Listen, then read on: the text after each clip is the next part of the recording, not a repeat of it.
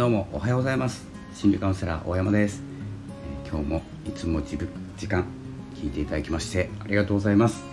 えー、本日のですねテーマなんですけれども、えー、なぜ思いは伝わらないのか思いが届かないというですね、えテーマでお届けします、えそれではですね早速参りたいんですけれどもえ、自分なりのですね表現方法を使ってそれもいろんな方法を使って届けようとしているけどなぜか思いが伝わらない時それは自分が発信していないのかもしれない。ということですね、思いを持った時は自分しかいないんです、ですけれどもそれを届けたいと思った時に自分以外の誰かになっている場合があります。その場合かなりの確率でですね理解されないと思ってください。で今回の内容はですね思いの伝え方をお伝えしたい。ですけれども自分らしく発信するということをメインにお伝えしています、まあ、自分らしく発信すると思いが伝わるようになります。では自分らしく、えー、発信するためには自分らしく過ごすためには、えー、どのようなことが必要かということをですね、えー、同時にお伝えしております、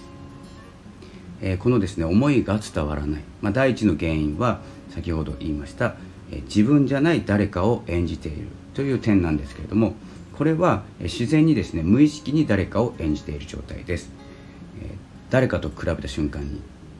自分の足りなさを補う心理から来ています。例えばですね自分の行動している量と誰かの行動している量。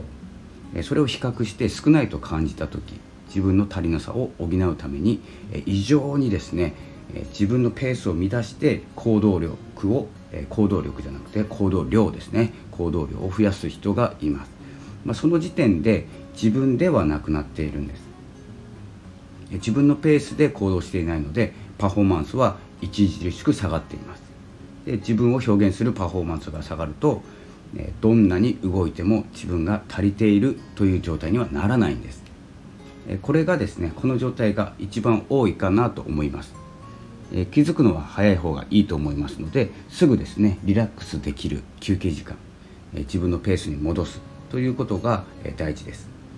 まリラックスできる行動量をですね、え戻してください。それは誰かと比べて、え多い少ないではなくていいので自分が安心できるリラックスできる行動量ですね、えそれを探しておくということが大事です。これはですね行動の話ですので、えじゃあサボっていいのかというですね疑問を持ってしまう方。疑問が今浮かんだ方ですねおそらく行動量が足りない方です、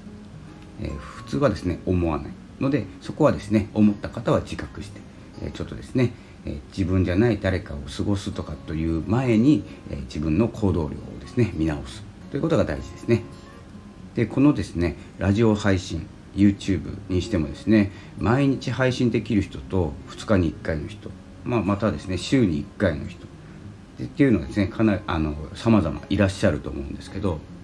えー、比較してですね毎日配信していることがいいと言われたらですね毎日配信しちゃう人もいると思うんですけれどもまずペースが乱れたらパフォーマンスが下がる、えー、パフォーマンスというのは自分の、えー、活躍できる、えーとですね、パエネルギーを発揮できる、え感覚ですね、えそれがですね下がってしまいます。ので、えこの話を思い出していただければと思います。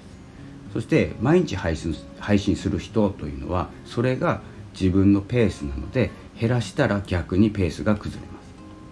で自分自身で、え配信する発信するということをですね、えメインに考えてみましょう。これはですね、え発信に限らず配信に限らず、え普段の生活でも言えることだと思いますので、え自分の、ですねペースを守るということは大事になってきます、まあ、焦りは禁物ということです、えそしてですねその焦り、え焦り禁物なんですけどその焦りがどんどん加速していくと何か行動していてもやめたくなってしまいます。どんなに急いで例えばですねラジオを100本撮るそれまで毎日投稿するとかですね毎日2本撮って1ヶ月半で達成するということをやってもおそらくですね達成感ないんですよね。100本え撮りました、え何かを100回やりました。ブログの記事 100, 記事書きました。でもいいんですけどよく言われるんです 100, 100を目指すっていうのは。でもですねその間に何かに気づかないと、達成しても達成感はないんです。ということは、え自分は何を目指してたんだっていうですね疑問が浮かんで突然やめてしまったりします。なのでその辺はですね、えーと、自分のペースというのを100本までに見つけるということを、え目標にした方がいいと思います。100本はいいんですけど、えー、そういうことでですね、えー、ということで、え、焦ってですね誰かを過ごす、えということをですね、えしている方は、え焦らなくても大丈夫ですね。でですね、まあ、この、まあ、補足するとこの生きるとか過ごすということはあの移動エスカレーターって分かりますかね？移動エスカレーターに乗っているようなものであの空港にあるとかあるようなやつ。黙ってても進むやつですね、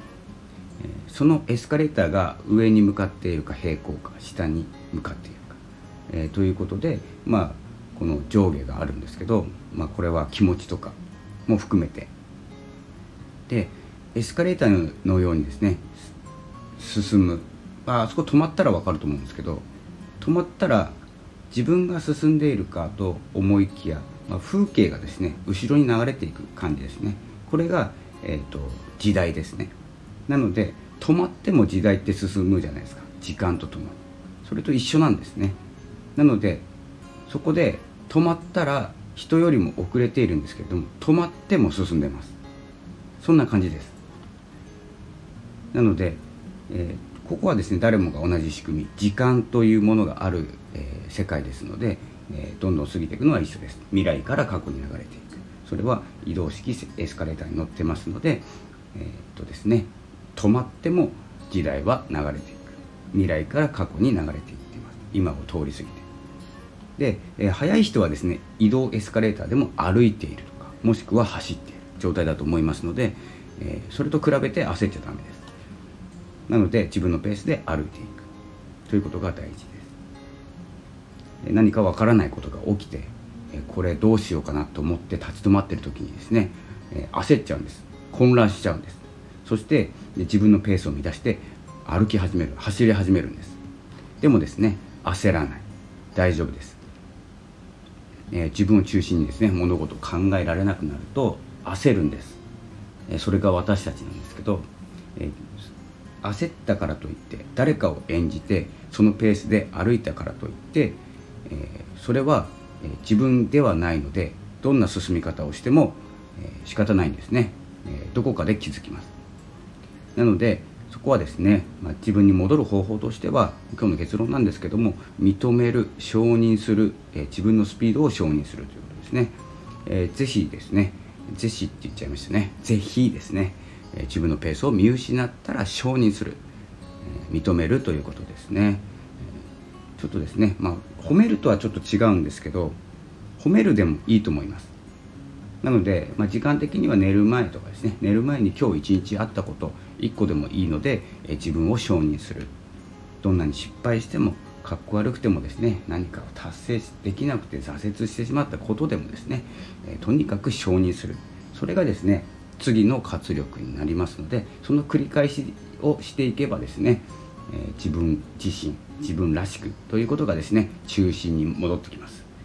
えー、ということでですね、まあ、安心して、えー、自分を過ごすペースを乱して、え誰かと同じスピードで走ったとしても、えその人は疲れなくても自分は疲れます。えなのでそれを調節するためにですね私はこの音声とかブログとかですね使ってますなので僕も乱れるんですけど、えー、乱れて何かをした時ペースを乱した時っていうのはかなり疲れるんです。なのでリラックスする時間休憩する時間というものを設けながらですね人が先に行ってもですね、えー、必ず追いつけるか追いつかなくていいかもしれないですしという状況になりますので、えー、自分を過ごしましょう自分らしく生きましょうということですね、えということで今日はちょっと長くなってしまいましたが、えー、朝活ラジオということでお届けいたしました。それではまたお会いしましょう。ありがとうございました。さよなら。